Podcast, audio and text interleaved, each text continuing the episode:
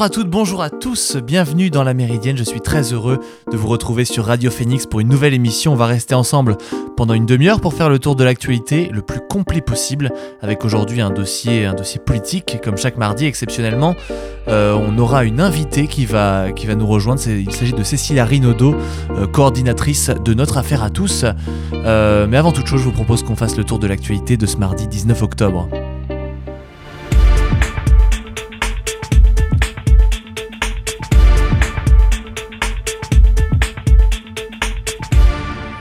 On l'a appris hier dans l'après-midi, l'ancien secrétaire d'État des États-Unis Colin Powell est mort. Il occupait cette fonction sous l'administration Bush. Il est décédé du Covid-19 d'après sa famille qui a communiqué hier. Le général étoilé à quatre reprises dans l'armée de terre est mort à l'âge de 84 ans. Il a été le premier Afro-Américain à occuper le poste de chef d'état-major des armées lors de la guerre du Golfe en 1991. Il a par la suite été en faveur de la guerre en Irak, un épisode qu'il cite comme ayant détruit sa réputation. Il a avoué avoir menti sur les armes de destruction massive dont aurait disposé l'Irak. On a appris hier que la Chine serait en passe d'augmenter sa production de charbon pour répondre à la pénurie d'électricité. C'est 153 mines qui ont été autorisées à augmenter leur production depuis septembre, une augmentation substantielle puisqu'on parle de 220 millions de tonnes de plus par an. Le record de production quotidienne a récemment été dépassé et la Chine est le premier producteur mondial de charbon, le premier pollueur mondial. La hausse accordée représente 6% de la production actuelle et semble incompatible avec les objectifs climatiques. La Corée du Nord a tiré mardi un missile balistique non identifié depuis sa côte orientale. C'est la Corée du Sud qui rapporte cette information. Le Japon, quant à lui, informe que ce ne sont pas un mais deux missiles qui ont été lancés par Pyongyang. En réaction, le gouvernement sud-coréen a annoncé la tenue d'un Conseil national de la sécurité sans préciser le thème qui serait abordé. On a appris ce matin que Washington avait condamné ce nouveau test, invitant le gouvernement nord-coréen à s'abstenir de tout nouvel acte déstabilisateur. Ce nouveau tir intervient alors que Sung Kim, représentant spécial de l'actuel président américain Joe Biden pour la Corée du Nord, a émis un appel à des discussions avec Pyongyang. Au sein des instances européennes, cette annonce a fait l'effet d'une bombe. Le tribunal constitutionnel, plus haute juridiction polonaise, a décidé le 7 octobre la primauté euh, du droit européen a décidé d'annuler la primauté du droit européen. La Cour a déclaré que certains articles du traité de l'Union européenne étaient incompatibles avec la constitution polonaise. Elle a enjoint les institutions européennes à ne pas agir au-delà du champ de leurs compétences en interférant avec le système judiciaire polonais. Ainsi aujourd'hui, le chef du gouvernement conservateur nationaliste polonais Mateusz Mosawiecki s'exprimera à Strasbourg face aux eurodéputés pour s'expliquer sur cette décision fermement contestée par la France et l'Allemagne, mais encensée par la Hongrie. Enfin, une étude a été lancée aujourd'hui sur l'exposition aux pesticides des personnes vivant en zone viticole. 3350 personnes se verront analysées par Santé publique France et l'Agence nationale de sécurité sanitaire de l'alimentation, de l'environnement et du travail. Des prélèvements de cheveux, d'urine, mais aussi des analyses de l'air ambiant euh, dans les logements seront effectués chez des personnes tirées au sort, certaines habitant près de zones viticoles, d'autres non, pour déterminer s'il y a bien des risques sanitaires objectifs. Vous écoutez La Méridienne sur Radio Phoenix. Voilà pour le condensé de l'actualité de ce matin et maintenant passons à l'invité du jour.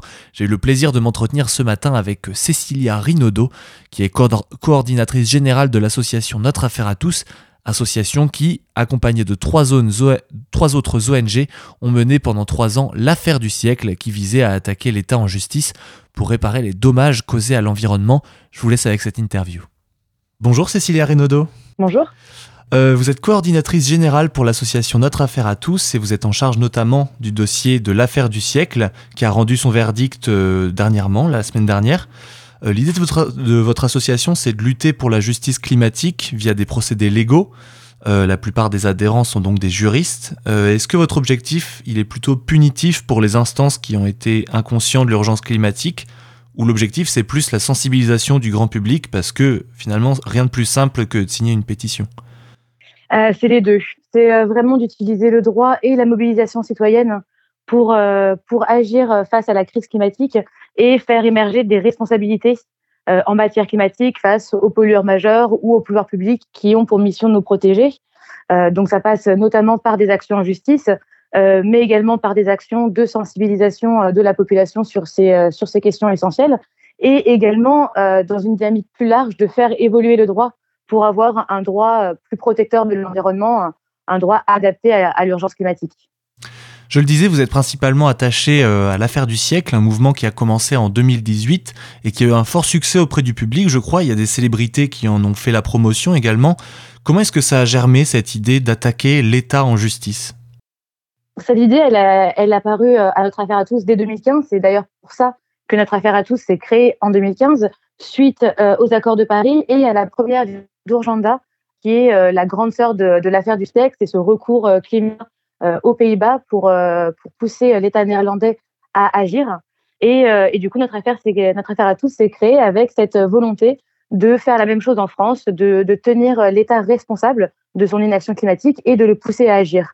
Donc, on a travaillé pendant plusieurs, années à, la création de ce, recours. Et puis, on allé chercher d'autres organisations, donc Greenpeace France, Oxfam France et la Fondation Nicolas Hulot, pour porter ce recours à nos côtés euh, recours qu'on a lancé euh, du coup en, décembre 2018 avec euh, avec pas mal de d'artistes, de youtubeurs, d'influenceurs dans cette vidéo qui a qui a pas mal fait de bruit et avec une pétition qui a récolté 2,3 millions de, signatures en un temps record et qui en a fait la pétition la plus signée de l'histoire de France.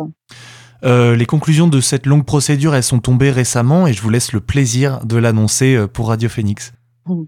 Oui, après trois ans de travail, euh, enfin, l'État est condamné à réparer les dommages qui sont causés par son inaction climatique. Euh, Aujourd'hui, les responsables politiques sont, euh, sont contraints de respecter les engagements climatiques de la France, euh, ce qui veut dire que maintenant, euh, chaque sortie de route sur la trajectoire climatique euh, constituera une faute et devra être réparée. Et donc, la, la, justice a ordonné, donc la semaine dernière, a ordonné à l'État de prendre toutes les mesures utiles pour réparer le préjudice écologique qui est causé par le, dépassement illégal des budgets carbone entre 2015 et 2018. Et la France a jusqu'au 31 décembre pour, euh, pour adopter et mettre en œuvre euh, toutes ces mesures, euh, mesures-là. Donc, euh, on est dans, un, dans une décision qui est euh, doublement intéressante, c'est-à-dire qu'à la fois euh, l'État est contraint à agir dans un délai relativement court, puisque l'État va devoir donc mettre en place ces mesures-là d'ici le 31 décembre 2022, donc va devoir doubler son effort de, réduction des émissions de gaz à effet de serre. Et plus largement, ce que dit cette décision, c'est qu'à chaque fois que l'État ne respectera pas ses budgets carbone, ne respectera pas ses objectifs, il pourra être à nouveau condamné euh, et forcé à agir. J'imagine que votre prochaine réponse, ça va être une réponse un petit peu normande, mais de quoi est-ce que vous êtes la plus fière D'avoir réussi à mobiliser presque 2,5 millions de personnes euh, autour d'une cause que vous défendiez, ou est-ce que c'est d'avoir fait fléchir l'État avec une décision de justice euh, favorable? C'est clairement les deux. évidemment, c'est évidemment c'est clairement les deux euh, puisque euh, notre notre action, elle, n'avait pas vocation à être une action que de quatre ONG. Euh, on, a, on a lancé cette action euh, pour euh, et avec les citoyens et les citoyennes françaises. Contraindre l'État à agir, c'était euh, notre objectif initial pour protéger les populations françaises qui sont déjà impactées par le réchauffement climatique et qui le seront encore plus dans les années à venir. Donc avoir ce soutien très fort de la population nous a donné une force supplémentaire euh, un écho supplémentaire aussi euh, médiatique euh, qui a fait qu'on a beaucoup parlé de cette action et, qui, et qui est notre objectif vraiment de pouvoir sensibiliser, de pouvoir montrer l'importance d'agir sur les questions climatiques.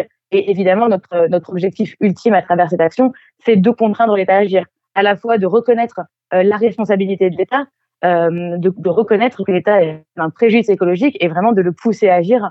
et c'est vraiment ces, ces deux aspects-là qu'on a eu par la décision de février dernier qui avait reconnu la, responsabilité de l'État et par cette nouvelle décision qui contraint l'État à agir. Et, et, et cette décision de la justice, c'est vraiment la, victoire de, toutes ces, de tous ces scientifiques, de tous ces citoyens, de toutes ces ONG qui alertent depuis plus de 30 ans sur les impacts du, réchauffement climatique et l'urgence à agir. Et l'État qui, euh, en réponse à ça, a toujours dit qu'il, qu'il agissait assez, qu'il avait pris euh, des objectifs et, euh, qu'on ne pouvait rien lui reprocher. Aujourd'hui, la justice, elle a tranché, elle nous a donné raison euh, en reconnaissant à la fois la, la responsabilité de l'État et le préjudice qui est causé par les manquements de l'État puisque l'État n'agit pas assez. Ce qui crée une jurisprudence assez, intéressante pour la suite. Est-ce que vous pensez que le timing est idéal aussi pour vous en, pleine campagne électorale? Vous disposez d'un appui certain de potentiels électeurs du coup. Est-ce que le résultat de cette procédure peut en faire un argument pour que l'État tienne ses engagements?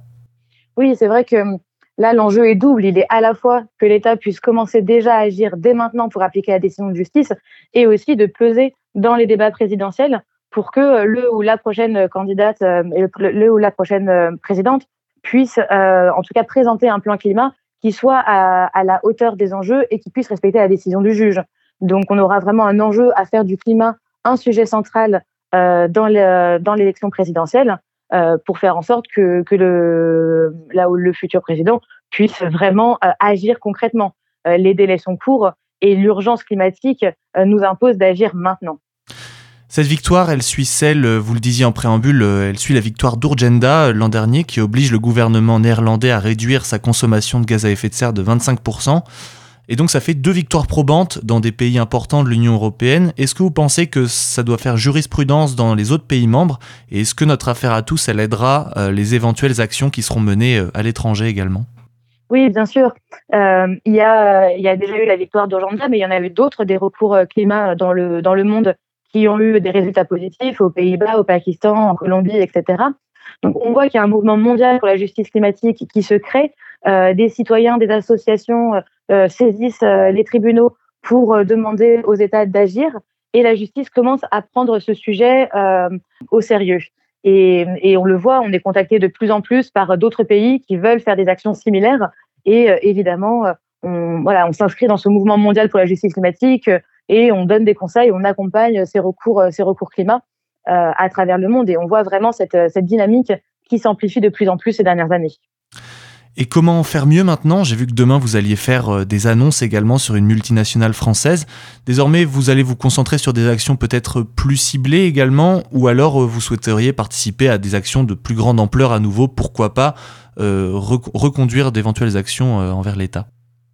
Oui, bah, reconduire des nouvelles actions envers l'État, c'est déjà une, une dynamique qu'on a entamée en septembre, puisque euh, on a lancé la première étape d'une nouvelle action en justice contre l'inaction de l'État euh, face à, l'effondrement de la biodiversité, euh, justement pour euh, après cette, action médiatique et, et, forte juridiquement parlant contre l'inaction climatique de l'État, on a poussé le sujet climatique au centre des débats et aujourd'hui, il est aussi important de pouvoir pousser ces questions de biodiversité pour pouvoir justement euh, protéger la biodiversité qui, qui subit un effondrement majeur. Donc, on a cette action-là qui, qui, va, euh, qui va nous occuper pendant, pendant un certain temps. Et évidemment, maintenant, euh, on va aussi continuer nos efforts pour la responsabilité des multinationales. On a une action en justice en cours contre Total, une autre contre Casino. Et voilà, une nouvelle action qu'on va, qu'on va lancer demain que je vous invite à suivre euh, sur nos réseaux pour, euh, pour savoir de quoi il s'agit. On y sera euh, mais, vra mais, vraiment, voilà, on a, on a vraiment cet objectif de pouvoir créer des responsabilités. On agit, on agit contre l'État, on agit également face aux, aux, multinationales. Et comme je disais tout à l'heure en introduction, on cherche aussi à faire évoluer le droit. C'est aussi pour ça qu'on s'implique beaucoup pour la reconnaissance du crime d'écocide, pour la reconnaissance des droits de la nature, pour intégrer le climat et la biodiversité dans la Constitution pour que justement, euh, à l'avenir, on ne soit plus obligé de réparer les dommages et qu'on puisse prévenir euh, toute action euh, climaticide. Enfin, comment est-ce que vous réagissez aux, annonces, enfin en tout cas aux révélations qui ont été faites hier sur l'augmentation de, l'utilisation du charbon, de la production de charbon, pardon, de, des mines chinoises? Et comment est-ce que vous pensez que le tissu associatif peut faire en sorte qu'un gouvernement aussi aussi puissant et aussi protecteur que l'État chinois, euh, comment le faire fléchir finalement? Alors là, on, verra aussi euh, ce qui se passe à, la COP26. Maintenant, il est vraiment, il est, il est évident que tous les États doivent agir fortement, euh, urgemment face à la crise climatique. Et, et il est évident qu'un pays comme la Chine ne doit plus investir dans le, dans le charbon et doit développer des énergies renouvelables. C'est un très mauvais un très mauvais signal qui est envoyé euh, quand on quand on voit ce genre d'annonce tout comme c'était un très mauvais signal quand on a quand on a vu le plan d'investissement de euh, le plan 2030 présenté par euh, par Emmanuel Macron qui qui ne va pas non plus dans le dans le bon sens pour pour nous les associations puisque il prime il il priorise la technologie plutôt que plutôt que l'écologie. En tout cas, on suivra avec grande attention tous les futurs tous les futurs procédés que vous allez employer pour essayer de, de favoriser la transition climatique. Et je vous remercie beaucoup, Cécilia Rinaudot. Je le rappelle, vous êtes coordinatrice générale pour Notre Affaire à tous et je vous souhaite euh, bon courage pour vos actions à venir. Merci beaucoup. Au revoir. Merci encore à Cécilia Rinaudot d'avoir accepté de répondre à Radio Phoenix et nous ferons un point demain suite aux annonces faites par notre affaire à tous. On va attaquer un deuxième sujet que, qui, je pense, tient à cœur beaucoup à, cette association, puisqu'on va attaquer le sujet du nucléaire. Et pour le moment, on va se quitter quelques instants avec Homo sapiens de Parquet Courte. C'est maintenant sur Radio Phoenix.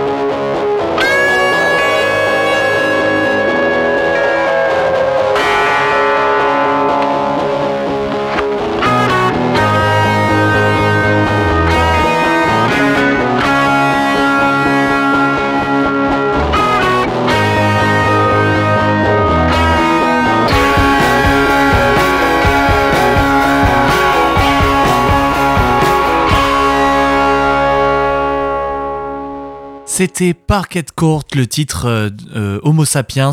Passons maintenant à un sujet très important qui sera également, à n'en pas douter, un élément de campagne primordial pour la présidentielle à venir.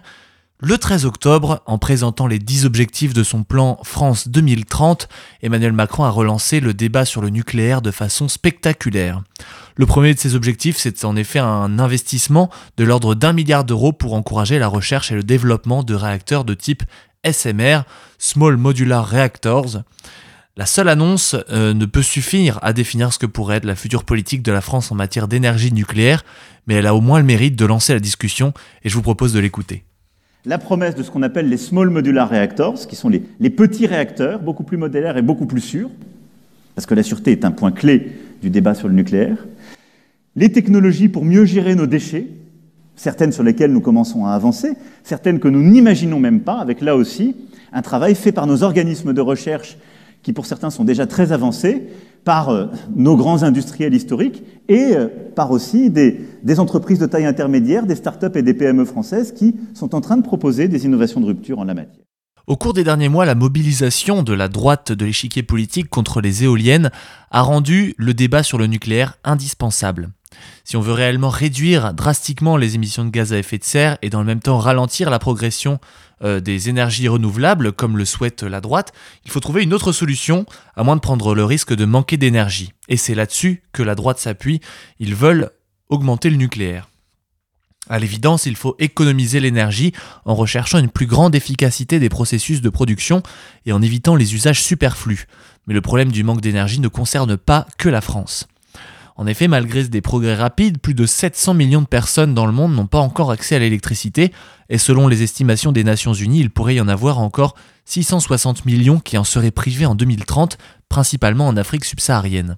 Comme on le voit avec l'automobile, la baisse de la consommation d'énergie fossile va conduire nécessairement à un plus grand recours à l'électricité.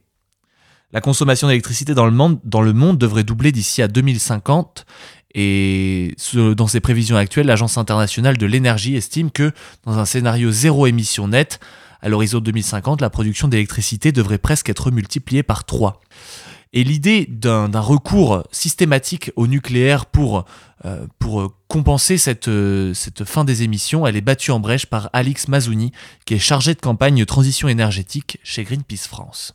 Attention, il y a l'empreinte carbone, mais il y a aussi l'empreinte écologique plus largement du nucléaire. Quand on voit toutes les pollutions que peut créer le nucléaire, que crée déjà le nucléaire, on ne peut pas considérer que le nucléaire est une solution face à la crise climatique. C'est comme choisir entre la peste et le choléra.